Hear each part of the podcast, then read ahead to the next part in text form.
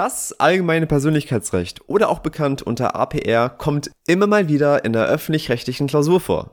Aber auch im Zivilrecht kann es hier und da eine besondere Rolle spielen. Wie das genau ausschauen kann und was Ronaldo und Özil damit zu tun haben, sehen wir heute in der 25. Folge. Herzlich willkommen zu Juracast.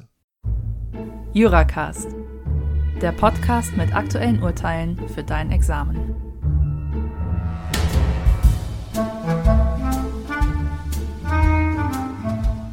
Hallo und herzlich willkommen zu der 25. Folge von Juracast. Mein Name ist Cenk, ich bin Doktorand aus Berlin und wir beschäftigen uns heute mit dem allgemeinen Persönlichkeitsrecht im folgenden APR sowie mit zwielichtigen Steuervermeidungsstrategien von Mesut Özil und Cristiano Ronaldo.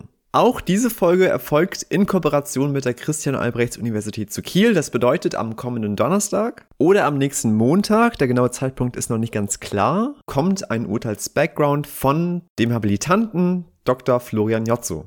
Unser heutiges Urteil wurde entschieden vom BGH am 26.11.2019 und wurde besprochen beispielsweise in der Rechtsprechungsübersicht Rü April 2020. Das Urteil behandelt die Frage, inwieweit die Presse aus einem Anwaltsschreiben zitieren darf, wenn der Anwalt vorher sagt, Presse, wehe, das kommt an die Öffentlichkeit. Bevor wir zum eigentlichen Sachverhalt kommen, brauchen wir noch einige Hintergrundinfos, um das alles ein wenig besser einordnen zu können.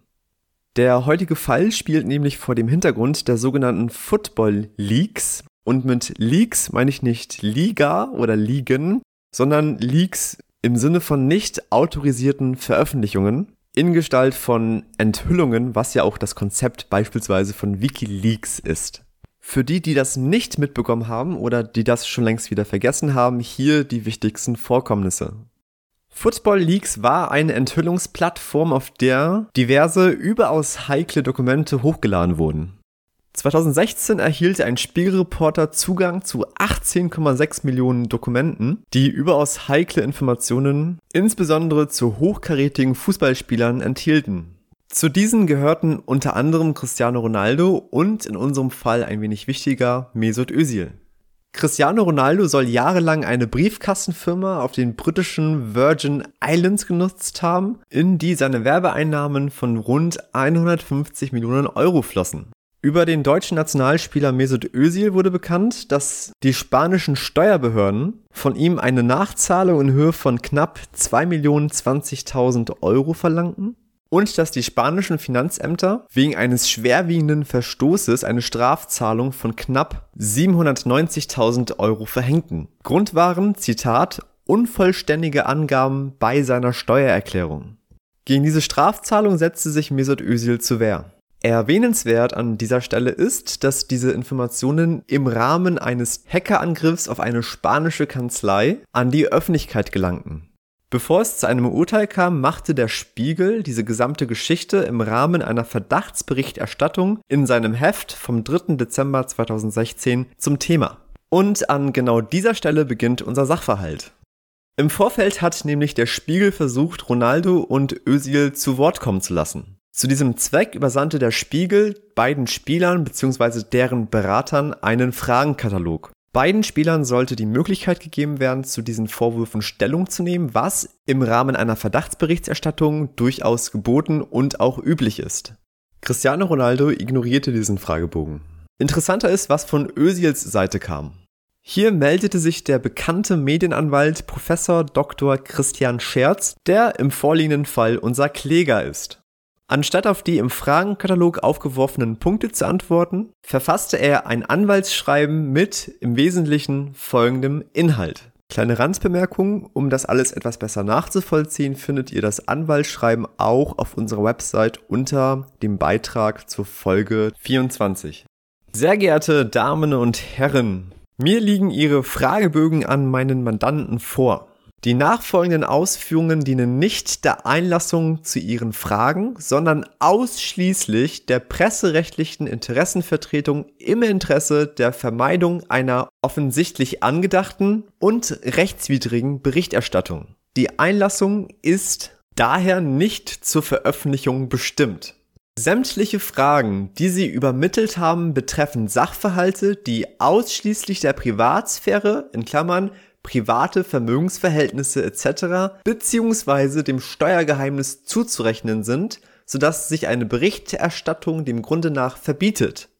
Was erschwerend hinzukommt ist, dass sie ihre vermeintlichen Informationen auf Daten gründen, die durch einen Hackerangriff auf die spanische Steuerkanzlei im April 2016 erlangt wurden.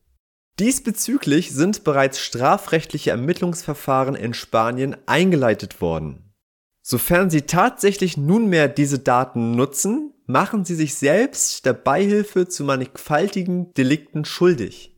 Hinzu tritt, dass Sie offenbar nur diese Informationen aus dem April diesen Jahres haben und überhaupt keine Kenntnisse über tatsächliche Verfahrensstände etc. Insofern seien sie auf Folgendes hingewiesen, ohne dass diese Information veröffentlicht werden darf oder als Einlassung zur Sache dient. Sollten Sie entgegen dieser Sach- und Rechtslage dennoch berichten, werden wir definitiv nicht nur zivilrechtliche Schritte einleiten. Das ist eine neue Qualität von journalistischer Verrohung, wenn der Spiegel sich anschickt, Daten, die durch Straftaten erlangt wurden und Sachverhalte auch falsch wiedergeben, zur Grundlage ihrer Artikel macht. Anwaltsschreiben Ende. Der Spiegel ließ sich davon nicht beeindrucken und veröffentlichte den Beitrag. Sowohl die spanische Kanzlei als auch Özil erwirkten gegen diese Berichterstattung eine einstweilige Verfügung. Die einstweilige Verfügung der spanischen Kanzlei erfolgte vor dem Landgericht in der Stadt H und die von Özil vor dem Landgericht der Stadt A, wobei die letztere in der Folge wieder aufgehoben wurde. Am 17.06.2017, also etwa ein halbes Jahr später, veröffentlichte der Spiegel dann einen Artikel, in dem der Autor sowohl die einstweilige Verfügung als auch die Spruchpraxis der Pressekammer des Landgerichts der Stadt H kritisierte. In diesem Artikel fasste der Spiegel die Vorgeschichte wie folgt zusammen. Kleiner Hinweis, auch folgendes Zitat findet sich auf der Website unter dem Beitrag zur 25. Folge. Von Ösils Seite kam vor allem eine Drohung. Dort spielte nun Christian Scherz mit, unser Kläger, Medienrechtler aus Berlin, bekannt für hohe Honorare und ein erhöhtes Empörungspotenzial. Dieses Mal empörte er sich über eine angeblich neue Qualität von journalistischer Verrohung. Der Spiegel nutze Material aus einem Hackerangriff, die Fragen seien der Privatsphäre bzw. dem Steuergeheimnis zuzurechnen, eine Zeile über den Fall im Heft und man werde klagen. Definitiv. Zitat Ende. Der Artikel ist unten in der Beschreibung verlinkt für diejenigen, die es interessiert. Der Kläger, Anwalt Christian Scherz, verlangt nun vom Spiegel im Folgenden die Beklagte Unterlassung der zitierten Textpassagen. Unsere Anspruchsgrundlage hierfür ist der quasi negatorische Unterlassungsanspruch gemäß 1004 Absatz 1 Satz 2 analog. Wie kommen wir zu dieser analogen Anwendung? Das Eigentum und alle sonstigen absoluten Rechtsgüter werden geschützt durch 823 Absatz 1. Wenn noch kein Schaden besteht, aber ein Schaden zu befürchten ist, hilft 823 nicht viel. Aus diesem Grund sieht 1004 Absatz 1 Satz 2 jedenfalls im Falle einer Beeinträchtigung des Eigentums als absolutes Recht einen Unterlassungsanspruch vor. Weil diese Gefahrenlage auch bei anderen durch 823 Absatz 1 geschützten Rechtspositionen die gleiche ist, in Klammern vergleichbare Interessenlage, und 1004 nur das Eigentum, nicht die anderen absoluten Rechtsgüter vor einem drohenden Schaden schützt, in Klammern planwidrige Regelungslücke, wird 1004 auch auf alle anderen absoluten Rechtspositionen analog angewandt. Hierzu zählt auch das in Frage stehende allgemeine Persönlichkeitsrecht als sonstiges Recht im Sinne von 823 Absatz 1. Der Spiegel könnte in das APR des klagenden Anwalts eingegriffen haben, indem er Textpassagen aus dem Anwaltsschreiben in dem Artikel veröffentlichte, obwohl der Anwalt mehrfach zum Ausdruck gebracht hat, dass der Inhalt nicht zur Veröffentlichung bestimmt war. Das APR wird hergeleitet aus Artikel 2.1.1.1 Grundgesetz und schützt gegenüber jedermann das Recht des Einzelnen auf Achtung seiner personalen und sozialen Identität sowie Entfaltung und Entwicklung seiner individuellen Persönlichkeit. Das klingt ziemlich schwammig, liegt aber auch daran, dass das APR ein Rahmenrecht ist, dessen Inhalt nicht abschließend umschrieben ist, sondern anhand des konkreten Falls herausgearbeitet werden muss. Hierbei helfen einige Fallgruppen, die im Laufe der Zeit entwickelt wurden und die wir uns jetzt anschauen. Das APR räumt zunächst seinem Träger auch das Recht ein, von einer Unterschiebung nicht getaner Äußerungen verschont zu bleiben. Also sozusagen unsere erste Fallgruppe. Fraglich ist, ob dieses Recht durch die Veröffentlichung am 17.06. verletzt wurde. Ausschlaggebend ist der Sinngehalt der Textpassagen aus dem streitgegenständlichen Artikel. Also einfacher ausgedrückt, wenn der Artikel etwas behauptet, was unser Kläger nicht gesagt hat, dann ist das APR verletzt. Dort heißt es, der Beklagte ist der anwaltliche Vertreter von Özil, was ja auch stimmt, dass sich der Beklagte darüber empört, dass die Materialien aus einem Hackerangriff verwendet wurden. Ja, der Kläger hat sich darüber sehr empört, dass das alles eine neue Qualität von journalistischer Verrohung habe. Auch das hat er gesagt und dass der Kläger mit einer Klage droht, sobald die steuerlichen Angelegenheiten seines Mandanten in einem Bericht thematisiert werden. Auch das ist der Fall. Außerdem entnimmt der BGH dem Artikel den Sinngehalt, dass diese Empörung von dem Kläger aufgrund der später ergangenen Entscheidung des Landgerichts A die Aufhebung der einstweiligen Verfügung nicht gerechtfertigt gewesen war. Wie wir schon während der Aufzählung gemerkt haben, kommt der BGH zu dem Schluss, dass der Sinngehalt dieser Textpassage das Anwaltsschreiben weder verfälscht noch sinnentstellend wiedergibt. Diese Textpassage kann nicht so verstanden werden, so der BGH, als wollte der Kläger irgendeine Stellungnahme in der Sache abgeben.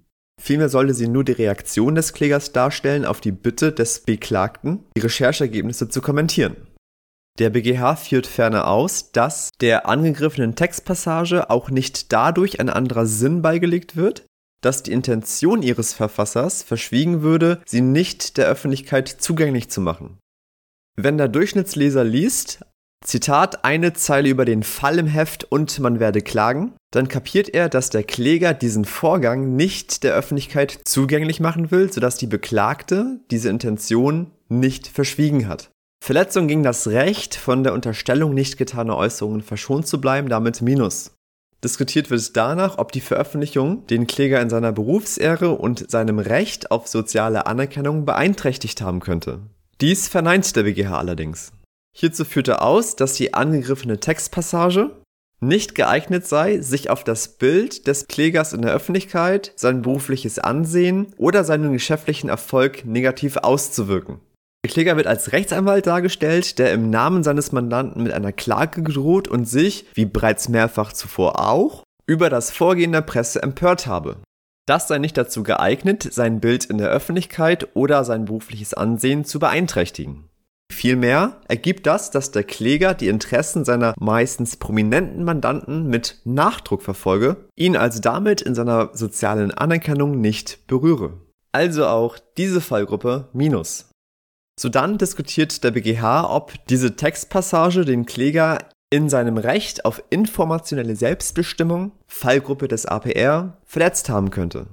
Dieses Recht schützt den Einzelnen gegen unbegrenzte Erhebung, Speicherung, Verwendung und Weitergabe seiner personenbezogenen Daten und verleiht dem Einzelnen die Befugnis, über die Verwendung und Preisgabe seiner personenbezogenen Daten selbst zu entscheiden. Kleine Randbemerkung, maßgeblich für dieses Recht auf informationelle Selbstbestimmung war das Volkszählungsurteil des Bundesverfassungsgerichts, ein Urteil, was wir in den nächsten Wochen besprechen werden. Der BGH führt aus, und ich zitiere, es bietet Schutz davor, dass Dritte sich individueller Daten bemächtigen und sie in nicht nachvollziehbarer Weise als Instrument nutzen, um die Betroffenen auf Eigenschaften, Typen oder Profile festzulegen, auf die sie keinen Einfluss haben und die dabei aber für die freie Entfaltung der Persönlichkeit sowie eine gleichberechtigte Teilhabe in der Gesellschaft von erheblicher Bedeutung sind. Zur Terminologie Betroffener, betroffene Person ist ein Ausdruck aus dem Datenschutzrecht und beschreibt diejenige Person, um deren Daten es sich letztlich handelt. Kurz gefasst, zur allgemeinen Persönlichkeitsentwicklung gehört auch, dass man die Möglichkeit hat zu entscheiden, was mit den Daten passiert und vor allem nicht Gefahr läuft, dass irgendein Dritter über diese Daten verfügt und in einer nicht transparenten und nicht nachvollziehbaren Art und Weise irgendwas mit diesen Daten anstellt.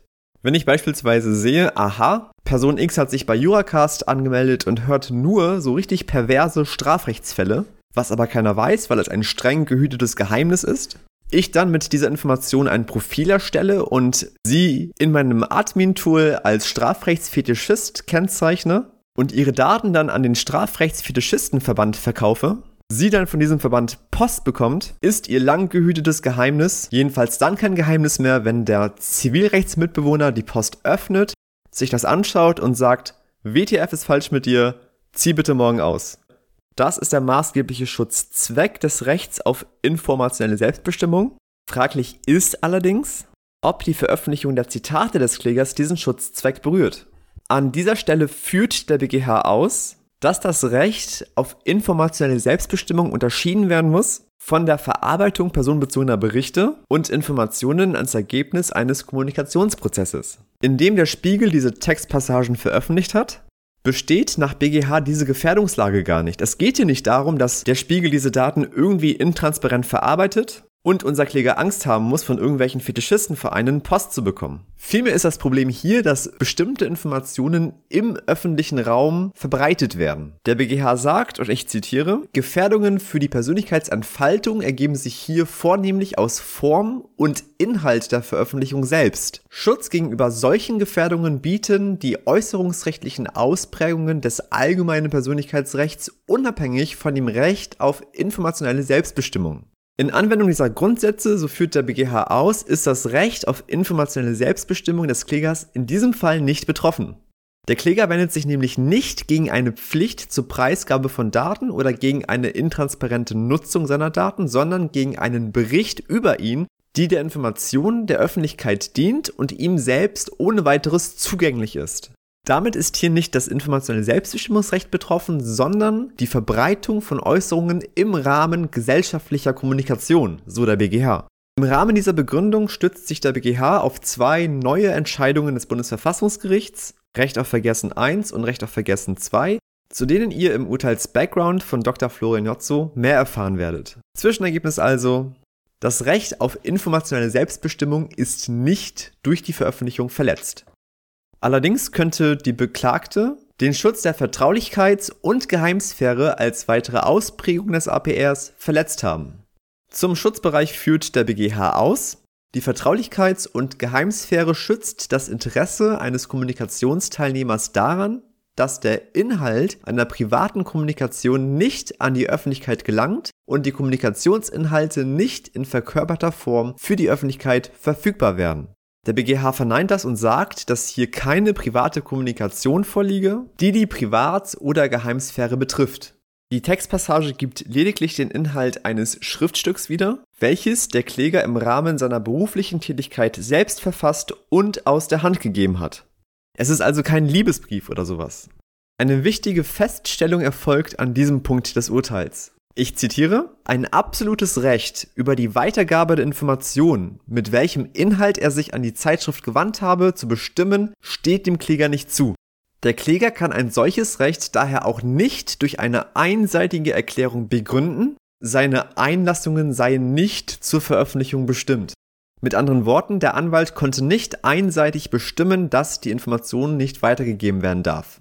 Zur Begründung führt der BGH aus, würde man einer solchen Erklärung Bedeutung beimessen, könnte jeder zu Lasten der dem allgemeinen Persönlichkeitsrecht gegenüberstehenden Freiheitsrechte Dritter durch einseitige Erklärung zu seinen Gunsten einen Persönlichkeitsschutz begründen, der über die Gewährleistungen des allgemeinen Persönlichkeitsrechts im Spannungsverhältnis zwischen Schutz und Freiheit hinausreicht. Erachtet man also eine solche einseitige Erklärung als ausreichend, um bei Zuwiderhandlung eine Persönlichkeitsrechtsverletzung anzunehmen, so könnte dies in unverhältnismäßiger Weise Freiheitsrechte Dritter einschränken, beispielsweise Artikel 5 Absatz 1 Satz 2 Grundgesetz, was über den Schutz des APR hinausgeht. Von daher beeinträchtigt die Textpassage auch nicht die vom APR geschützte Vertraulichkeits- und Geheimsphäre. Als nächste Fallgruppe prüft der BGH, ob der Kläger in seinem Selbstbestimmungsrecht über das gesprochene Wort verletzt wurde, beziehungsweise etwas konkreter über ein Bestimmungsrecht über die Veröffentlichung eines von ihm verfassten Schreibens. Dieses Recht besagt auch, dass selbst wenn mit der Einwilligung der Person das gesprochene Wort aufgezeichnet wurde, darf über solche Aufnahmen nicht über den Kopf der Person hinweg verfügt werden. Diese Ausprägung spielt regelmäßig eine Rolle bei dem Festhalten der Stimme auf einem Tonträger. Wenn mein Wort nämlich aufgezeichnet wird, dann ist sehr viel mehr von der Persönlichkeit erkennbar als nur der bloße Inhalt. Man erkennt, wie ich etwas sage und was ich betone. Wenn in einer Unterhaltung etwas aufgenommen wird, dann erfolgt das meistens in einem gewissen Setting, in einer gewissen Umgebung und ich sage vielleicht Sachen, die ich vielleicht in einem anderen Umkreis nicht sagen würde. Das gesprochene Wort kann, wenn aufgenommen, jederzeit reproduziert werden und in einem ganz anderen Kreis und in einer ganz anderen Situation objektiviert und konserviert werden. Und das stellt, so der BGH, eine Verdinglichung der Persönlichkeit dar, sodass nicht über den Kopf hinweg über solche Aufnahmen verfügt werden können. Also kurz gefasst, weil das gesprochene Wort Rückschlüsse auf die Persönlichkeit gibt, ist das APR betroffen. Wenn ich vom Strafrechtsfetischistenverein spreche, dann kann man wahrscheinlich daraus Rückschlüsse ziehen, wie ich zum Strafrecht stehe. Wie ist es hier? Hier haben wir eine schriftliche Aufzeichnung. Der BGH sagt, in einer solchen schriftlichen Aufzeichnung wird die Persönlichkeit in einem geringeren Maße erkennbar, weil weder ein Bild noch irgendein stimmlicher Ausdruck konserviert werden. Im nächsten Satz sagt der BGH allerdings, dass es gleichwohl anerkannt ist, dass jede sprachliche Festlegung eines bestimmten Gedankeninhalts, also auch eine schriftliche Äußerung, Ausfluss der Persönlichkeit ist, die Rückschlüsse auf seine Persönlichkeit zulässt. Daraus folgt der Grundsatz, dass Aufzeichnungen vertraulichen Charakters nur mit der Zustimmung des Verfassers und nur in der von ihm gebilligten Weise veröffentlicht werden dürfen. Was schützt dieser Grundsatz? Dieser Grundsatz schützt das Interesse des Verfassers daran, dass über den Inhalt der Aufzeichnung hinaus seine persönliche Ausdrucksweise nicht nach außen dringt, weil diese Äußerungen eben Rückschlüsse auf die Persönlichkeit zulassen. Diese Grundsätze betreffen allerdings nur Äußerungen, die eins zu eins wiedergegeben werden. Nicht also die Situation, in der der Gesprächspartner den Inhalt dieser Äußerungen etwa auf Grundlage von Gesprächsnotizen aus eigenem Wissen weitergibt. In einem solchen Fall steht nicht die Verfügung über die Äußerung der Person im Vordergrund, sondern das enttäuschte Vertrauen in die Diskretion des Gesprächspartners, der sich über den Geheimhaltewillen des Äußernden hinweggesetzt hat. In dem Beitrag gab es nur einige wenige direkte Zitate. Zwei davon sind Hackerangriff und der Privatsphäre bzw. dem Steuergeheimnis zuzurechnen. Diese zwei Zitate geben allerdings wenig Rückschlüsse, eigentlich gar keine Rückschlüsse auf die Persönlichkeit des Klägers. Anders sieht das vielleicht aus mit dem Zitat neue Qualität von journalistischer Verrohung. Der BGH sagt, dass dieses Zitat eine Wortwahl aufweist, die geeignet erscheint, Rückschlüsse auf die Persönlichkeit des Verfassers und die Art seiner in gewisser Weise emotionalen Argumentationsweise zu ziehen. Zwar hat der Kläger in Vergangenheit das Wort Verrohung öfter öffentlich genutzt, auch handelt es sich um nur wenige Worte, aber es erscheint nicht ausgeschlossen, so der BGH, dass der Kläger in seinem APR dadurch berührt ist, dass dieses Zitat neue Qualität von journalistischer Verrohung ohne seine vorherige Einwilligung veröffentlicht hat. Ob das tatsächlich der Fall ist, so der BGH, kann dahingestellt bleiben, wenn der unterstellte Eingriff jedenfalls nicht rechtswidrig ist. Wir befinden uns nun im Prüfungspunkt Rechtswidrigkeit. Und das APR ist ein Rahmenrecht und hier haben wir die Besonderheit, dass bei sogenannten Rahmenrechten die Rechtswidrigkeit anhand des jeweiligen Einzelfalls aufgrund einer umfassenden Güter- und Interessenabwägung positiv festgestellt werden muss. Dazu schauen wir uns die widerstreitenden Interessen an. Auf der Seite des Klägers haben wir das allgemeine Persönlichkeitsrecht aus Artikel 2111 Grundgesetz. Auf der Seite des Beklagten haben wir einerseits die Berufsfreiheit aus Artikel 12 Absatz 1 Grundgesetz sowie die Meinungs- und Medienfreiheit aus Artikel 5 Absatz 1 Grundgesetz beziehungsweise auch Artikel 10 der Europäischen Menschenrechtskonvention. Der BGH nimmt die Güter- und Interessenabwägung zugunsten des Beklagten vor und verneint damit die Rechtswidrigkeit des zunächst unterstellten Eingriffs. Zwei Sachen hebt der BGH besonders vor. Einerseits betraf dieses Zitat lediglich die Sozialsphäre des Klägers. Wir erinnern uns, beim APR wird differenziert zwischen der Sozialsphäre, der Privatsphäre und der Intimsphäre. Stichwort Sphärentheorie. Die Privatsphäre wird am wenigsten geschützt und erfasst das Selbstbestimmungsrecht und die Ausstrahlungen der Persönlichkeit des Einzelnen in seinem öffentlichen, beruflichen und wirtschaftlichen Wirken, hier vor allem das berufliche Wirken. Außerdem ist die Sozialsphäre des Klägers aufgrund der Kürze dieses Zitats auch nur geringfügig beeinträchtigt. Hinzu kommt, dass der Kläger dieses Wort Verrohung ohnehin öfter bereits in der Öffentlichkeit genutzt hat und damit der Rückschluss auf die Persönlichkeit der breiten Masse der Öffentlichkeit sowieso schon möglich war. Auf der anderen Seite haben wir die Meinungs- und Medienfreiheit der Beklagten. Beklagte leistete nämlich, so der BGH, mit der Veröffentlichung einen Beitrag zum öffentlichen Meinungskampf. In dem Artikel fragt sie nämlich, ob die Presse überhaupt ihrer Rolle als Wachhund der Öffentlichkeit nachkommen kann, wenn, wie in diesem Fall passiert, Landgerichte eine Berichterstattung verbieten oder sie mit solchen Briefen von Medienanwälten konfrontiert werden. Die Beklagte verwendete das Schreiben des Klägers als einen plastischen Beleg dafür, wie eine solche Auseinandersetzung geführt wird und verstärkte damit den Aussagegehalt des Artikels. Zwischenergebnis Rechtswidrigkeit infolge der Abwägung zugunsten der Meinungsfreiheit und Medienfreiheit der Beklagten minus und damit kein Anspruch mangels rechtswidriger Beeinträchtigung des APR aus 1004 Absatz 1 Satz 2 analog. Der BGH prüft noch am Rande, ob vielleicht ein Anspruch aus 1004 Absatz 1 Satz 2 analog aufgrund eines rechtswidrigen Eingriffs in das Recht am eingerichteten und ausgeübten Gewerbebetrieb besteht, lehnt dies allerdings aus den gleichen Beweggründen Interessenabwägung zugunsten der Beklagten ab. Das war das Urteil, was nehmen wir mit? Zunächst, der Schutzbereich des APR ist flexibel. Als Rahmenrecht muss der Schutzbereich im Einzelfall bestimmt werden. Eine Orientierung geben uns die im Laufe der Zeit herausgebildeten Fallgruppen. Eine Fallgruppe ist beispielsweise das Recht, von der Unterschiebung nicht getaner Äußerungen verschont zu bleiben. Wir stellen auf den Sinngehalt des Textes ab und wenn der Sinngehalt die ursprüngliche Äußerung nicht verfälscht oder verzerrt, ist das APR auch nicht berührt. Eine weitere Fallgruppe ist das Recht auf informationelle Selbstbestimmung, welches einer Person das Recht einräumt, über die Preisgabe und Verwendung personenbezogener Daten selbst zu entscheiden. Es soll vor allem dafür schützen, dass ein Dritter die personenbezogenen Daten in einer nicht nachvollziehbaren Art und Weise benutzt, um zum Beispiel irgendwelche Profile übereinzubilden oder die Daten sonst wie in einer nicht transparenten Weise gegen den Willen des Betroffenen verarbeitet.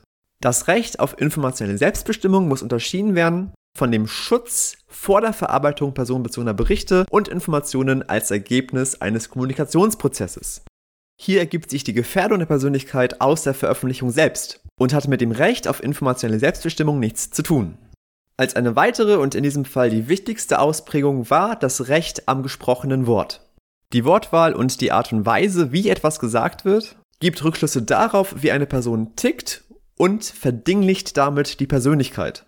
Das gilt insbesondere, wenn eine Stimme aufgenommen wird, aber davon abgesehen auch für jede andere sprachliche Festlegung eines bestimmten Gedankeninhalts. Also auch eine schriftliche Äußerung, wenngleich hier die Persönlichkeit in einem geringeren Maße konserviert wird. Wenn jemand vom Strafrechtsfetischistenverein spricht oder schreibt, erkennt man, dass er a. etwas komisch ist und b. kein Strafrecht mag. Im Grundsatz dürfen daher solche Sachen nur durch Zustimmung des Verfassers veröffentlicht oder auf eine bestimmte Weise veröffentlicht werden. Dieser Schutz ergibt sich allerdings nur auf das konkret Gesagte, also das wörtlich Zitierte, nicht allerdings auf die reine Wiedergabe eines Gesprächsinhalts. Wenn ein Zitat Rückschlüsse auf die Persönlichkeit zulässt, dann ist im zweiten Schritt die Rechtswidrigkeit dieses Eingriffs zu prüfen. Wir wägen die widerstreitenden Interessen ab, also Artikel 2.1 1.1 Grundgesetz auf der einen Seite und den Interessen der Gegenseite, je nachdem wie der Sachverhalt konzipiert ist. Auf der Seite des APR schauen wir, welche Sphäre ist betroffen und wie viele Rückschlüsse, was für Rückschlüsse lassen diese Zitate zu. Auf der anderen Seite schauen wir, wie wichtig sind die betroffenen Rechtsgüter, die betroffenen Grundrechte und Medien- und Meinungsfreiheit ist schon relativ wichtig für die freiheitlich-demokratische Grundordnung, was letztlich als ein Abwägungsgrund berücksichtigt werden muss. Überwiegt das andere Interesse, also nicht das APR, fehlt es an der Rechtswidrigkeit und damit scheidet ein Anspruch auf beispielsweise Unterlassung aus. Die gleichen Erwägungen haben wir auch im Rahmen des 823 in Verbindung mit einem absoluten Recht, Rahmenrecht, APR oder auch eingerichteter und ausgeübter Gewerbebetrieb. Das war's mit dem Fall. In einigen Tagen erscheint der Background zu der Folge von Dr. Florian Jotzo der auf das eine oder andere Gesagte noch einmal eingehen wird und die Grundsätze dieses Urteils noch einmal didaktisch aufbereiten wird. Wenn ihr Fragen habt, schreibt mir gerne auf jank.examspodcast.de. Wenn es euch gefallen hat, freuen wir uns natürlich auch über iTunes-Bewertungen. Vielen Dank fürs Zuhören und bis zum nächsten Mal.